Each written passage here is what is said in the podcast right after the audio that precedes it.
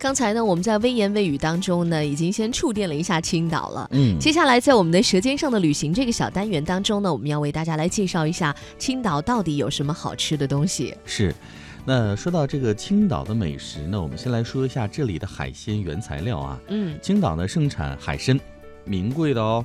扇贝、嗯，鲍鱼、嗯海螺梭蟹，还有这个石家红蟹、鲅鱼、黄花鱼、琵琶虾，也叫撒尿虾，嗯还有大对儿虾、加鲫鱼等等。所以呢，正是因为这些名贵的海鲜，让这里的青岛烹饪呢是以海味原料为主这样一个特点。哎，但是呢，它又是在北方，嗯，所以和咱们台湾朋友所在的这种呃闽南的这种口味哈又不太一样，不一样是不是？是，所以我们要尝一下这个北方的海鲜是怎么个做法的。传统的青岛宴席呢，它是有一定的讲究的，常见的呢有四一六、四二八这个规格。嗯，听不懂吧？嗯，它是这样的，就是上菜的顺序要求的是先冷后热。先咸后甜，而且每顿席必须要有鱼，如果没有海参就不算大席。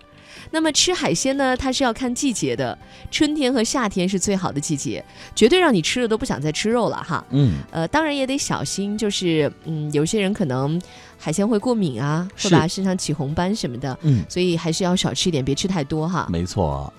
那建议各位出道的时候啊，即使好吃呢，也不要吃太多，慢慢适应。嗯刚才说到这个青岛北方特色的海鲜大席，那其实呢，在山东还有各种很特色的风味小吃，面食铺天盖地。以饺子为例吧，刚才刘洋就提到了这个鲅鱼馅儿的饺子，对不对？嗯那还有呢，就是在这里你可以感受到北方美食的这种厚重的口味，嗯，需要你有很好的消化能力哦。对，那青岛的名厨云集，山珍海味集中，又有誉满海内外的青岛啤酒和崂山的矿泉水作为佐餐，所以味道真的是妙不可言。哎，您可以在小吃街呢领略青岛地方风味小吃，这里呢有大饭店里难得的乐趣。呃，有一家地方啊，就是叫做劈柴院，就是那个劈柴火的那个劈柴院，它位于中山路、河北路之间的江宁路，是青岛非常著名的小吃街。除此之外呢，还有大麦岛海鲜街、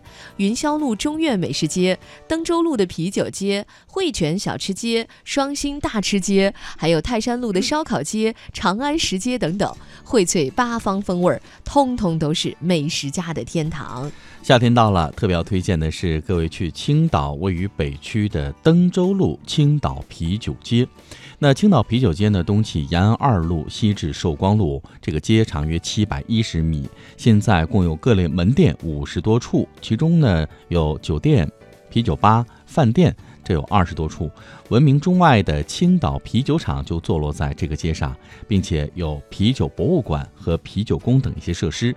啤酒文化这个特色在这里是相当的鲜明，有嗯很高的知名度。哎，为了打造这个青岛市的啤酒文化哈、那青岛市政府呢还决定把这个登州路改成啤酒街，也就是青岛啤酒厂登州路五十六号旧址门前的马路。这个登州路可是一条历史悠久的街道，百年